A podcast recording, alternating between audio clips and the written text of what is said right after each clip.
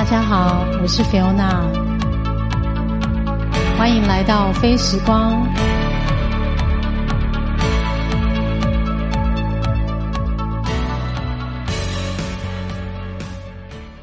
欢迎收听非时光。啊，今天是我们的第一集。那大家比较好奇，为什么上礼拜我们的试播集的时候，我们还叫“非聊不可”？那现在已经改名字呢？啊，主要是因为网络上其实有另外一个网站，也是同样的名称，所以避免大家困扰，我们就呃迅速的做了一个决定，就把频道名称改为“非时光”。那希望大家可以密切锁定。啊，现在我们的内容也都呃。顺利的，就是全数上架在各大 podcast 平台，所以大家如果有熟悉的呃 podcast 平台的话，也都可以顺利的找到我们。那请大家继续关注哦。今天我想要跟大家聊聊，呃，我前几天呢跟朋友一起吃饭，因为要帮两个好朋友过生日。那不知道聊到什么，就讲到说，哎，大家出门都要做检测，已经做到习惯了。然后这叫做对钱的那个感觉是不一样的，金钱观的问题。然后就有一个朋友提到三万块跟二十五万。起初大家不知道他在讲什么，原来是指网络上有一个一件衬衫的那个粉砖的主理人，一个叫黄三料，然后还有提到一个观点，就是啊，月收入三万的人跟月收入二十五万的人，其实他们除了社会阶级不同以外，其实他们的烦恼是一样的。那这这件事情让我非常好奇。那我们跟朋友也在那边聊起天来，然后我自己觉得，嗯，这个议这个议题蛮值得跟大家 share，在在节目里面聊。因为其实以过去呃人生经验来说的话，一个月领三万，大概都是刚毕业的时候。但是领多久你就变成十万好了，这个每个人的时间不一样。那当然，大家会说这是可能你选的职业，或是你付出的努力，或是运气等等。然后，但是我觉得你要说起来，三万块收入的时候的快乐，其实也是真的快乐。但是最大的差别，应该就是说，你人生有比较多的选择权。第二，就是你有比较多的自由，然后你可以，你可以在呃前为前提下去做一些决定。但是你要说这个让你拥有二十万收入背后是需要付出很多代价，而是三万块收入没有，那肯定是的。所以这个题目根本来说其实蛮无聊的哈。但是我们要试图就是。把这议题外去看，说那我可以怎么做好了，或是我要怎么去思考？那第一代，如果我今天是在人生很初期的，比如说我今天才十几岁、二十几岁的时候，你可能要去思考，说我怎么样努力让自己的收入可以是正成长。就是你当然不能甘于，就是我只要领三万块，因为反正我都已经可以跟二十五万收入人享有一样的快乐，甚至他的烦恼又跟我一样，那我为什么我还要？付出努力，那如果是这样想，我就觉得非常失败了。所以，第一就是我们要不断的优化自己在收入这件事情。如果我是早期刚出社会的话，我会这样建议年轻人，可能不能自我设限。那前阵子呢，就是呃，应该说这几年来大家都在讨论小确幸。那小确幸这件这个名称是来自于村上春树书里面的一个名称。那现在大量使用，那有人。酸民啦，就在讲说小确幸这种心态，其实造就了很多人，其实他甘于原本的生活，不愿意去创造更多的财富。所以这个永远都有两派不一样的主张，就好像要不要买房子，买房子好还是不好，也有两派人在说，就是我们要兼顾生活品质，我们不要付出很多的压力。但是，呃，我回到我个人经验，因为我曾经也是那种不买房子的，我觉得反正家里已经有房子，就是。租房子的话，为什么还要买房子呢？等等。但是，等我开始拥有第一间房子的时候，我发现其实人生要为自己做一个负责的态度，就是那是我的拥有的，然后我愿意为他在我人生的这几十年之间去努力。但是，这个当然跟个人的那个财富条件都有关，所以呃，不要去设限，但是你不要停止进步。然后你永远要往更上面那一层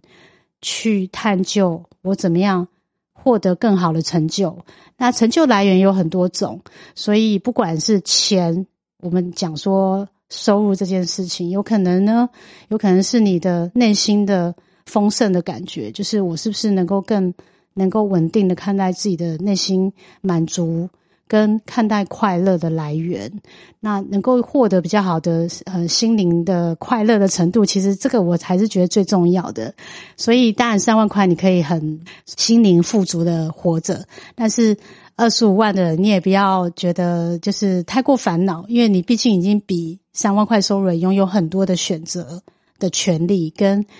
呃我觉得很重要一个就是时间的自由，因为我觉得。呃，不管你是领多少钱，你每天只有二十四小时，所以时间这件事情对大家来说条件都是一样的。所以我觉得要善用时间的人才是最富有的。所以拥有比较多的自主的时间，也是我定义中富有的人他的状态。所以我其实非常羡慕可以呃。时间自由的人，但是他大家一定要基于一个财富自由的情况。那我想，这个应该是我们很多呃，大概同温层，大概四十几岁到五十岁中间的人，就是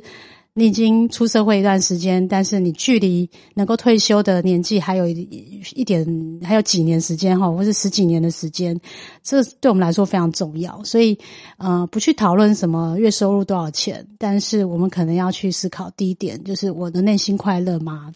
第二，我的烦恼；第三呢，就是我的金钱观、我的呃资本配置跟财商这件事情，我都觉得，不管你是可能有没有开始投资理财等等，但是对于钱的运用要非常的聪明。呃，这个聪明怎么定义？呃，因人而异，因为每个人的投资心法不一样。其实我也不是专家，但是因为我自己的经验是，呃，你对对财富一定要很正确的去看待它。他才会越来越成为一件事情。那如果说你对钱的消耗其实没有太认真看待的话，其实它会随着时间流失。所以我很鼓励，就是如果是二十几岁到三十几岁，你可能要好好的培养自己的呃金钱理财的观念。那如果你是四十几岁的话，当然你要努力的去看说，哎，那距离未来退休这件事情，我还可以做什么样的方向上面的修正？那随着就是时间上跟你个人信念坚持实践的力量，能够支撑你达到目标。那我也是勉励各位这个跟我同样同温层同年纪的听众朋友，就是网友们，大家一起勉励。那这个是我第一阶段的分享。接下来我想要分享我。最近看的一个影集，那我相信这个影集，如果你有在关注 Netflix 的话，应该不陌生。呃，它是叫做《艾米丽在巴黎》。那这部影集其实蛮短的，一集大概半小时左右，所以要追完一季十集，大概没有花很多时间都可以看完。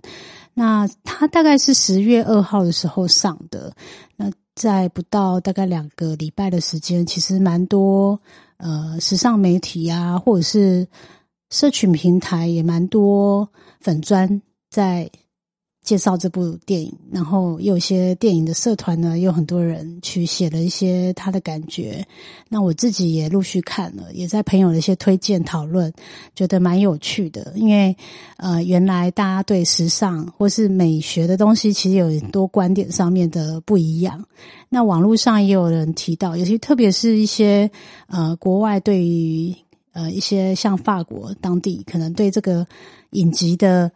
感觉看观后的感觉，其实没有那么的一面讨好哈，因为毕竟里面有提到一些呃。法国人的一些习性，我是讲说文化比较部分的话，是比较有点像反讽，或者是用比较不好的方式去呈现，比如说很容易踩到狗屎等等的，或是法国人在工作上面的一些态度。那我自己在看这部片的心情，其实是用一个比较轻松愉快的角度，因为大家对于。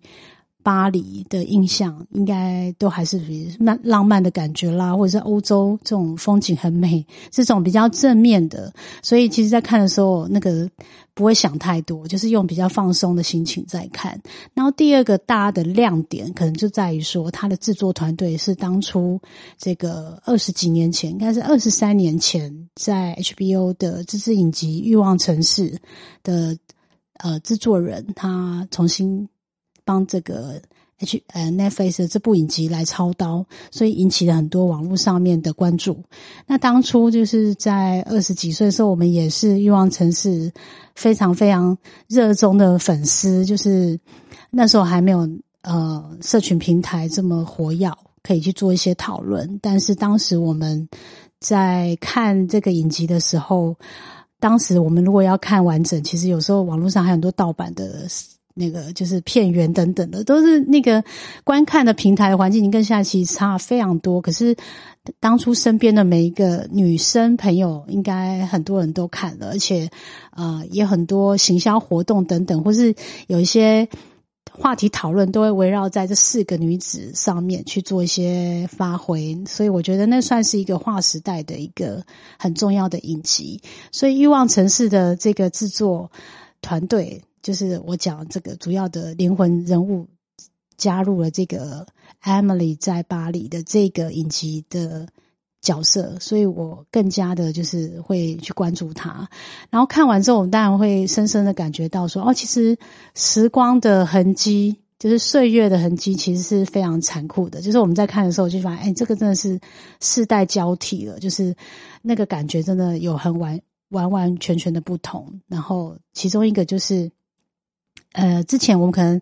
那个还没有感受到。这个社群媒体的魅力，其实，在现在的社会上面可以展现的非常的无懈可击。就是在片中呢，其实不停的出现 IG 打卡，然后跟用 social media 去处理行销的疑难杂症。就是当然，这个角色在里面碰到很多呃工作上面的挑战，其实都是用他擅长的那个社群平台上面的。智慧巧思，或者是他的判断力，去迎刃而解他的工作任务。那这个当然是我在有时候，如果真的是把欲望城市拿来跟。艾米丽在巴黎这件这个剧来做一点很简单的比较话，我觉得真的是感受到时时光飞逝，这是呃一样都是潮男潮女，但是不同年代的这个影视作品看出来就有不一样崭新的感觉。所以我觉得呃，在欲望城市里面，他讲的是一个专栏作家，他是一个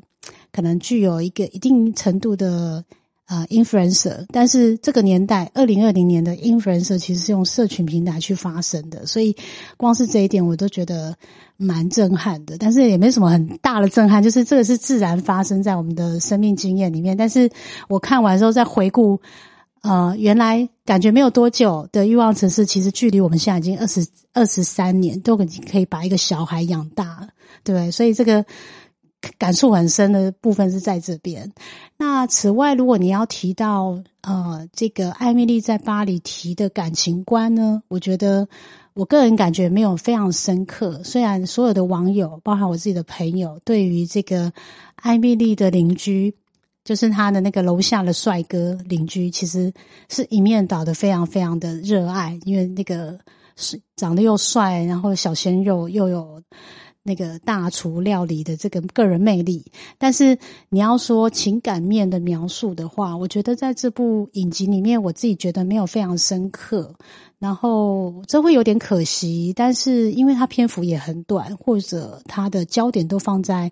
艾米丽本身的个人魅力上面，还有就是一些五花八门，就是她的穿搭的这个花俏的感觉，或是跟时尚搭上线的这个吸引人注意的焦点，可能就是在感情面描述上面不够深刻，也有可能是这个原因。我觉得蛮可惜。不过，因为那个女主角 Lily Collins 其实是长得太可爱了，所以其实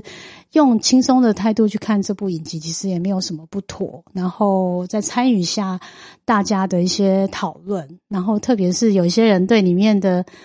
呃 Emily 的一个穿搭都觉得不是那么的认同哈，就觉得太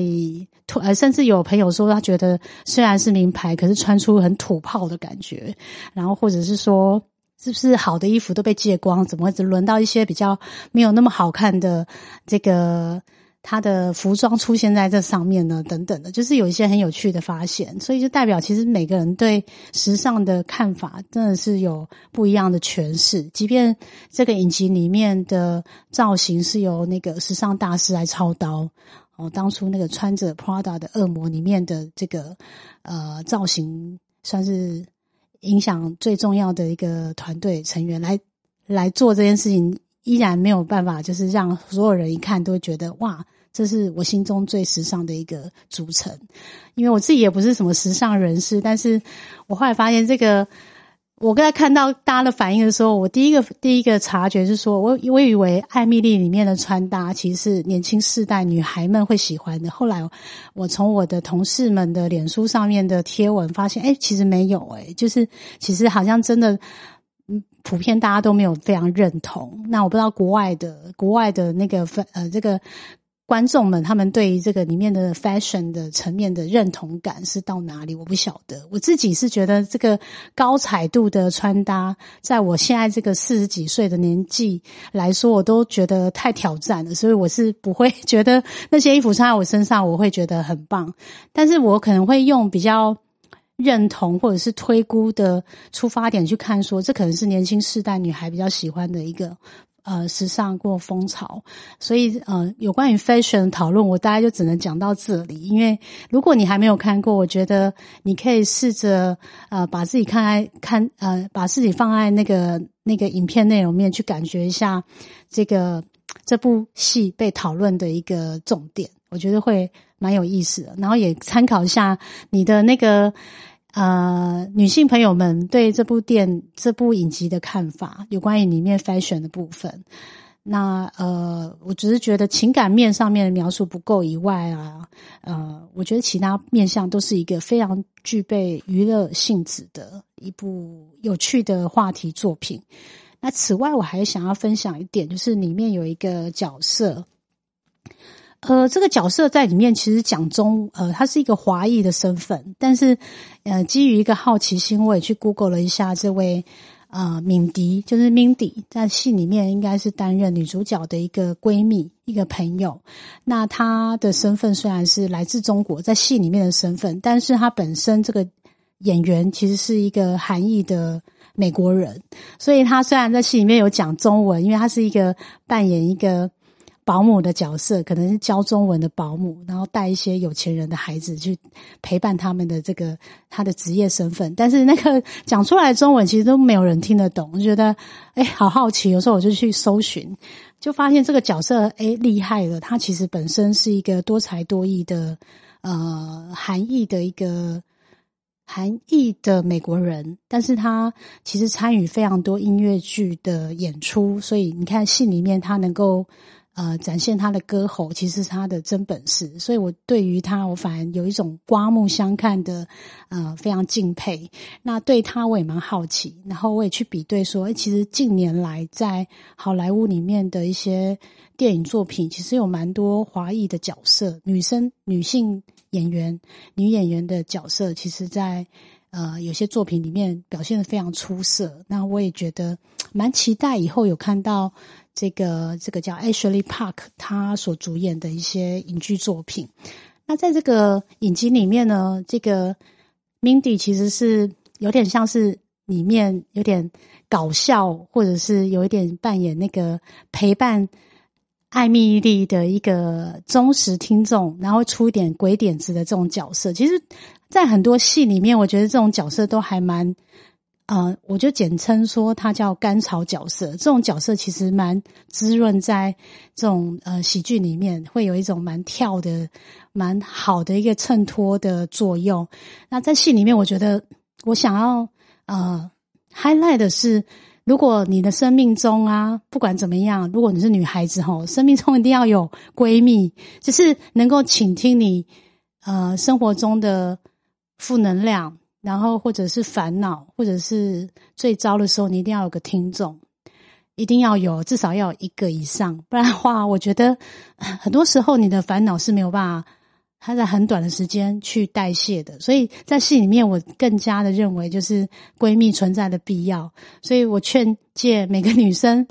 嗯，与其当一个绿茶婊去赢得男生。这个男性的注意力不如好好的经营，就是一定要有闺蜜朋友陪伴在你身边，真的会对自己的那个最糟的时候的